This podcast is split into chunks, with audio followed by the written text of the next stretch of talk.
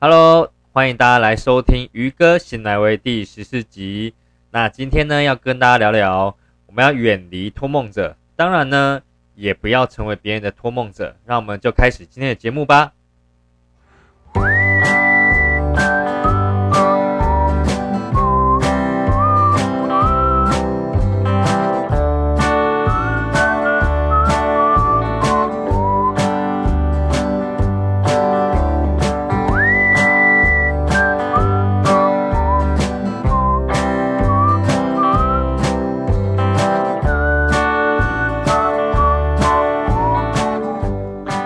嘿，欢迎大家再次回到鱼哥醒来威。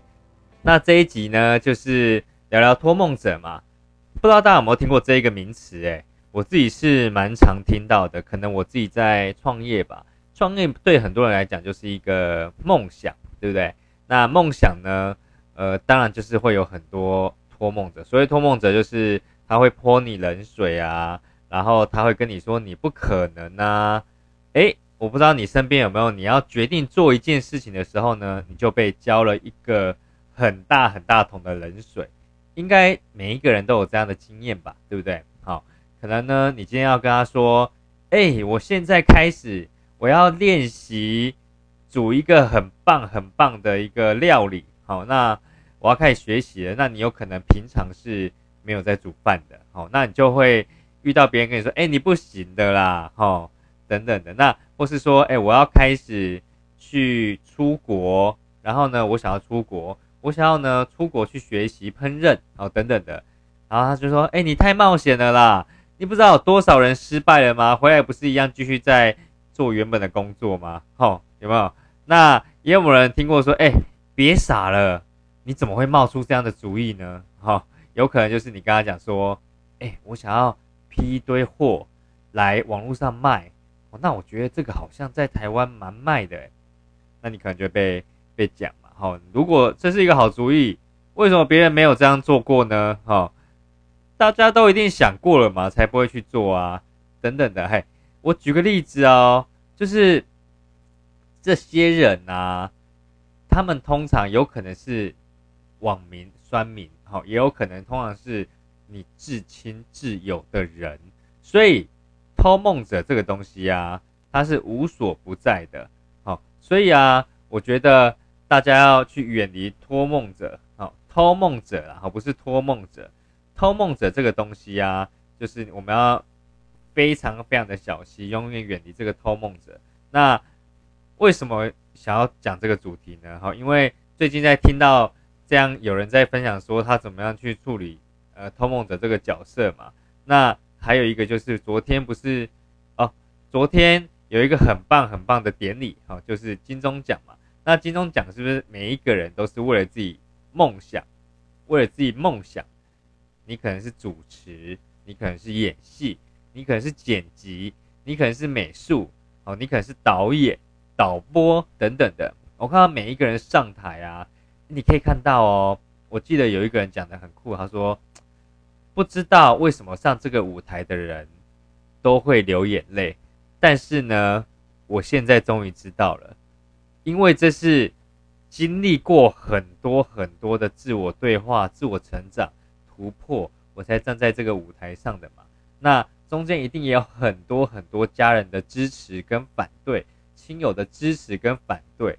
那这个我就觉得，哎，你看哦，各行各业啊。哦除了金钟奖之外啊，我相信在你的职场上，或是在你的创业旅旅途上，或甚至你现在是学生，你可能有很多天马行空的想法，对不对？那可能呢，你的身边就充满着很多的偷梦者。那我们要选择练习去避开它，那你的世界哦，真的才会开阔。但是如果真的没有办法避开，哈，有可能这个人就是谁呢？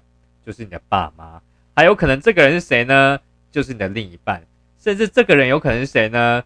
就是你的小孩，那没有关系，你永远没有办法避开他嘛，因为可能每一天都要相处，然后每一天都必须要聊天，哈，那有可能他就是三五句就一句冷箭插插过去，哦，所以呢，你这时候要选择练习保护你自己的心呐，我觉得非常非常重要，哦，如果可以避开的就去避开他。如果不能避开的，就要选择保护你自己的心。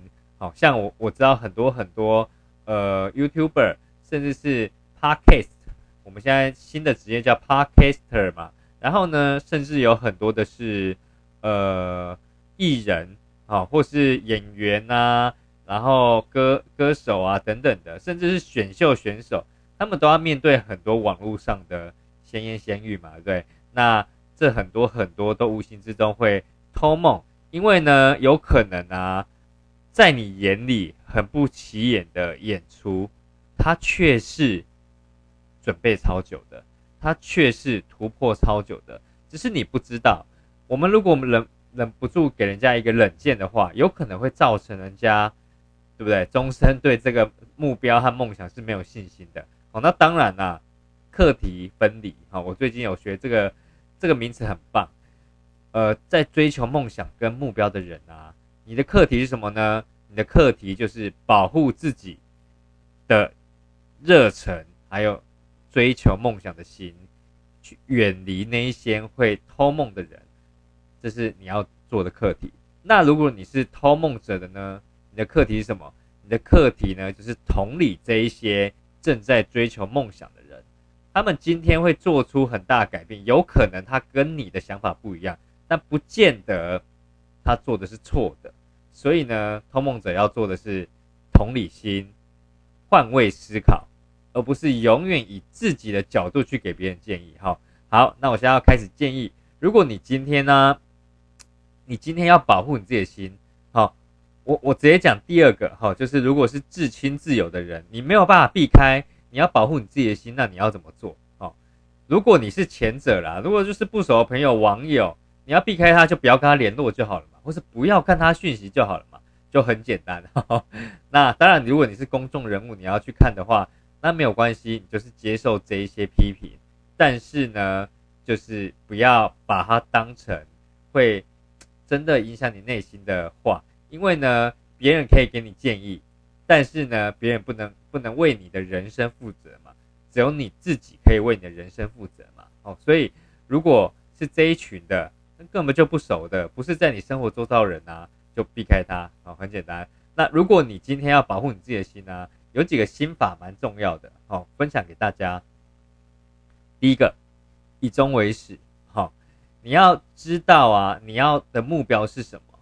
所以呢，你要往这个目标去啊。你就知道你现在，你现在啊，应该要做什么？哦，永远不要忘记你的初衷，永远不要忘记你的初衷。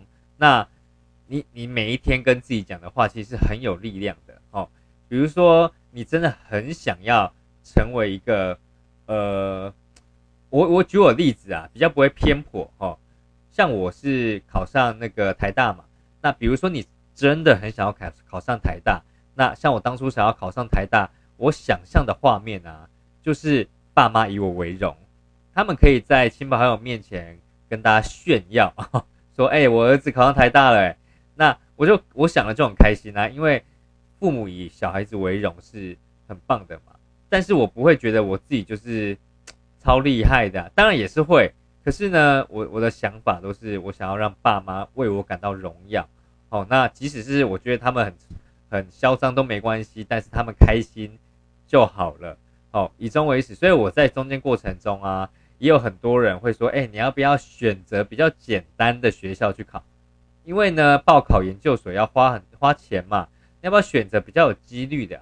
那你现在只读一些科目是针对台大要考的，你其他学校没有选择的话，会不会有一些，呃，就是分散风险一下嘛？好，不要把那个鸡蛋都放在同一个篮子嘛，等等的话语啊，好，那。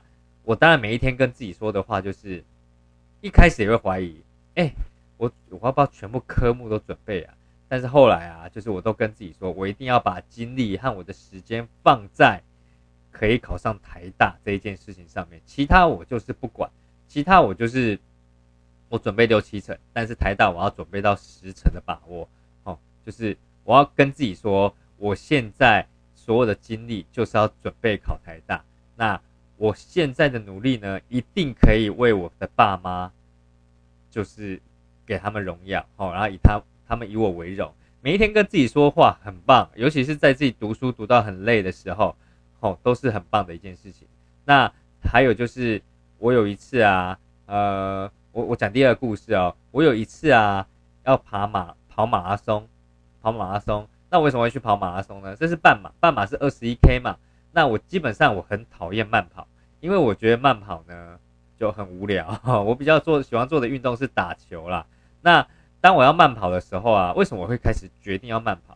第一个是我觉得人生中如果没有跑过马拉松，那也太弱了吧。哈，那第二个是我看到有一个朋友他完全没有在运动的，可是呢他跑完马拉松了，我又觉得他为什么可以？我就去观察他，哦，原来啊，他就是一股气的，就觉得，哎，我要挑战这个不可能的事情，哎，我就觉得挑战这件事情是很棒的，所以我跑马马拉松的初衷就是想要在人生中，就是有一个印记，我自己坚持了一件事情，是我本来不喜欢的事情，所以你知道我在跑马拉松的过程啊，我就。跑了十 K 之后，你就我就超想要往回走的哈，或超超想等救援车来载我的。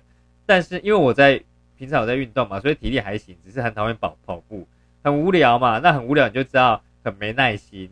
那中间呢，一开始大家几个朋友参加还一起跑的时候还嬉嬉闹闹的嘛，所以前面很快就跑了五 K 啊六 K 七 K 是没有问题的。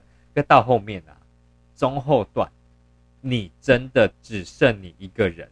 其实我觉得跟做很多事情都很像，一开始大家都很有热忱，可是到中后段，你真的只剩你一个人的时候啊，你那时候啊，跟自己说什么话，我觉得超级重要的，说出来话真的很有力量。我那时候啊，我跑到一半的时候啊，就是真的很想要回家，然后肚子很痛，可能因为我喝水，然后要再跑步，我不太会去控制那样一个的。节奏，因为第一次嘛，然后双腿哦，只要只要停下来或动动得够慢，就会抽筋，就超痛的，然后骨头很痛等等的，那我就会跟自己觉得第一个想法就是啊，我会不会跑到一半腿怎么了啊？然后会不会身体烂掉啊？有这样的一个小声音，但我用另外一个声音把它压下去。我想说没有道理呀，我跑这个就是因为看到谁那个朋友。他都没有在练习，而且他体型还比我大只哦。他都跑完了，为什么我跑不完？那我人生中，如果我做到一半放弃的话，哇，我被车载回去，然后跟其他朋友，如果他要跑完的话，我真的觉得第一个很丢脸，第二个呢就是无法，我已经跑到一半了，诶，我前进也是一半，后退也是要一半，我为什么把它跑完呢？就是。你跑完的画面，通过终点画面是不是很开心呢？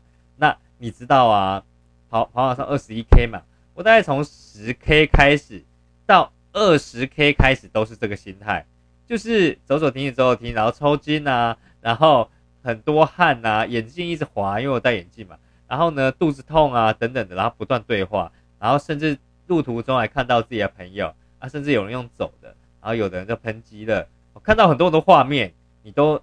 就是有负面的声音，也有正面的声音，可是就不断的要提醒自己那些正面声音。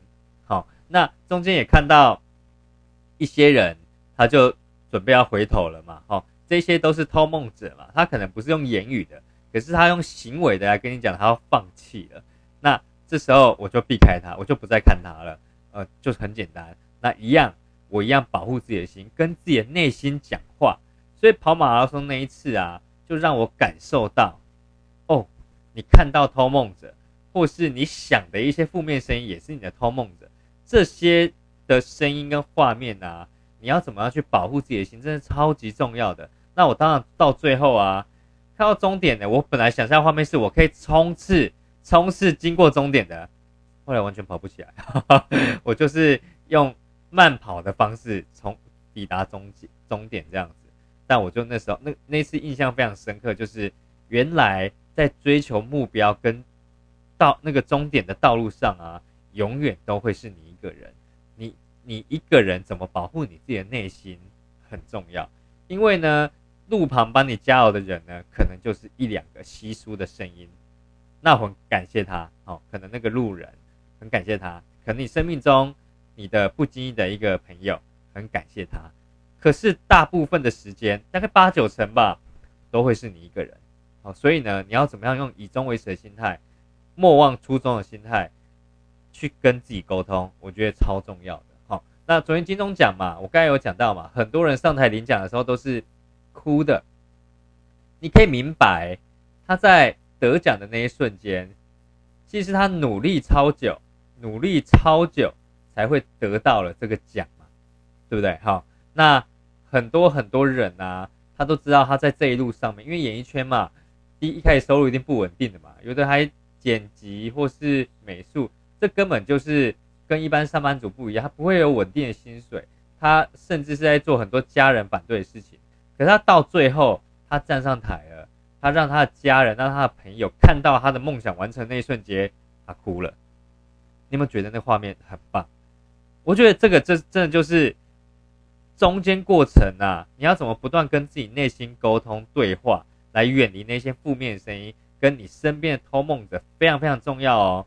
好，那还有几个方法，我觉得也可以分享给大家，怎么样去坚强自己的内心，然后让自己的内心远离那些负面声音。第一个，我觉得你可以听音乐，因为啊，大家有没有想过，听音乐可以回到那个状态？好像我在我在追求自己的目标的时候啊，可能有一段时间一直在追求的时候，我会听。五月天的歌，灌篮高手的歌，为什么？因为我我本人蛮爱五月天跟灌篮高手的嘛，因为他们都在讲梦想这一件事情。哦，那像我的国中、高中时期，全部都充斥着灌篮高手、流川枫啊、樱木花道啊，他们在打篮球、追求全国冠军的那一个画面。所以我只要听他们音乐，我马上会回到这一群人追求画面的那个状态。哦，我现在心里有想你这样的声音。然后呢？还有一首歌，我记得我最常听五月天的是，呃，每当孤单夜晚，这个这个是什么歌哦？那个好像是叫做在我心中尚未崩坏的地方嘛。然后呢，他的歌就是这样的，就是每呃歌词啊，每当孤单夜晚，我都一个人唱，默默的在声音身体里面，就是。有一个交响曲嘛，那我就想说，呃，他有一个歌，有一有一个歌词更棒，就是，呃，如果如果会有一天没人与我合唱，至少在我的心中还有个尚未崩坏的地方。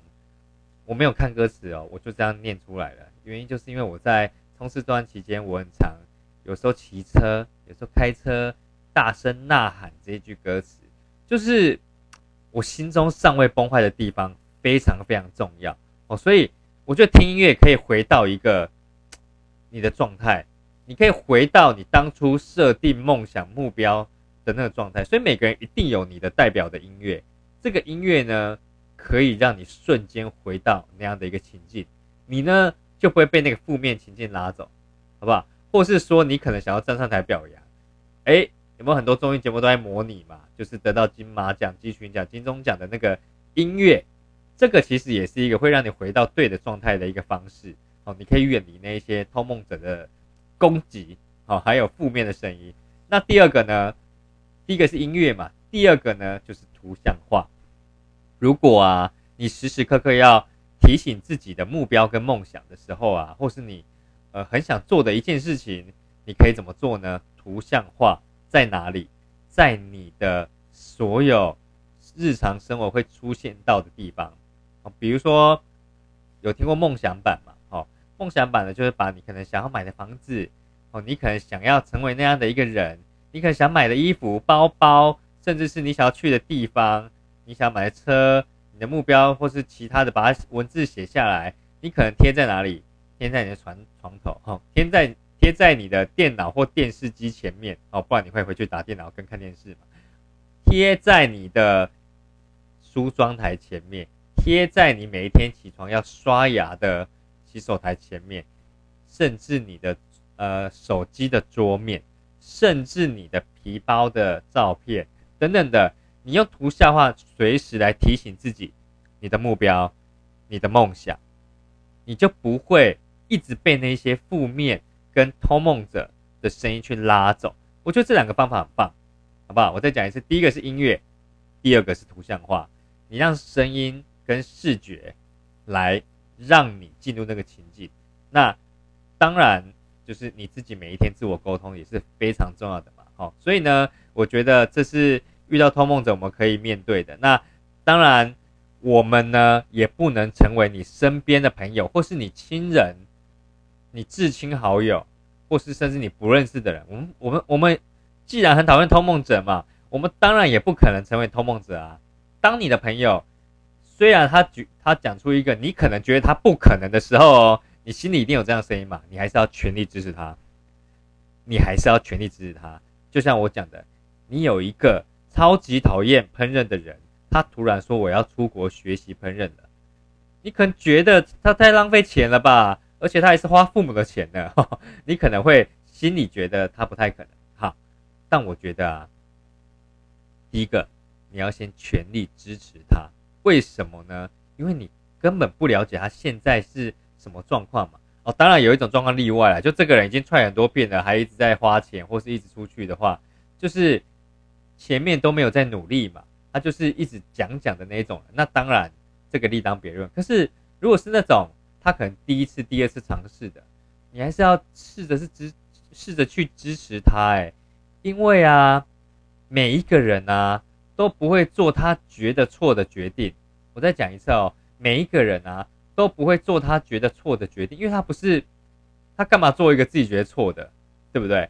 好，所以啊，我觉得啊，如果我们要给人家意见，除非你经历过，不然就不要给经给意见。那经历过，你要去想哦，你现在的状态跟过去的状态也不一样。像现在，爸妈怎么可能给 YouTuber 或 Podcaster 意见呢？因为在他年代没有网络，所以他根本不知道这个职业在干嘛，对不对？好，那 YouTuber、Podcaster 在元年的时候跟现在的时候是不是也不太一样？元年就是指刚兴起的时候嘛，跟现在也不太一样了嘛。我也不可能完全用我当时的意见给他嘛。像我觉得很多创业家就很棒啊，我遇过几个老板嘛，他都跟我说，他今他不会用他的想法来跟现在的年轻人。讲创业这一件事情，当然核心的价值观跟人生的态度不一样，可是呢，方法是会变的，因为时代不同了。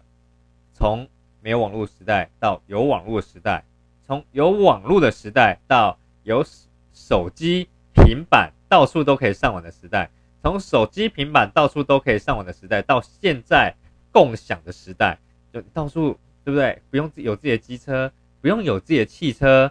你可以共享嘛？就是社会一直在变，科技一直在变，时代一直在变。我怎么样给一个人意见呢？哦，所以，我我自己原则是这样：当我身边有朋友、有亲人，他们要做任何决定的时候，我都是支持他的。先去做吧，先去做。有状况我们再再来一起聊聊，再给意见、给想法都不错啊。可是呢，如果我今天没有经历过这条路的人呢，我是不太会给你意见的。我会给你我心态上的想法。可是我不会给你方法上的意见，所以啊，希望大家在别人要追求他的目标跟梦想的时候啊，我们也不要成为那个负面声音跟偷梦的人，好不好？我们呢可以多一点赞美，然后多一点鼓励，让他在追求梦想跟目标的道路上呢，可以开开心心的。这样子呢，就是呢，世界上就不会有偷梦者存在了。好，当然偷梦者也是让我们可以去认识自己、了解自己的一群人呐，也很感谢他们。不过呢，尽量避开他们，我们可以更美好。OK，那这就是今天的呃 Podcast。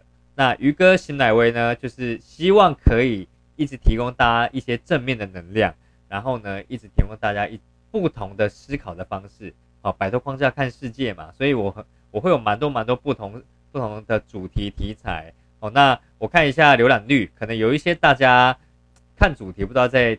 听什么？那我我都蛮建议大家，你可以先听听看的，好，听听看，说不定对你的人生思维是蛮有帮助的哦，好不好？那也希望大家听完我的 podcast，你可以去分享给你身边的朋友，然后对于他有一些正面的影影响。然后呢，也希望你听完这个 podcast 的时候呢，也可以去思考说，我自己人生中哪一部分呢，可以用应用于哥的方法，让自己可以更好。那我希望能帮助到你，都是我最大的原动力。好，那如果喜欢的话呢，帮我订阅起来，然后呢，也可以多 email 给我，或是留言给我，然后多一些互动，多一些欢乐。其实呢，这是我很喜欢看到的。那今天是周末，如果你今天周末听到的话呢，祝你周末愉快了，愉快喽。那如果说你今天已经是在上班日的话，也祝你上班愉快喽，好不好？那就是我今天的呃小小的故事啦。那希望大家会喜欢，我们就下次见喽。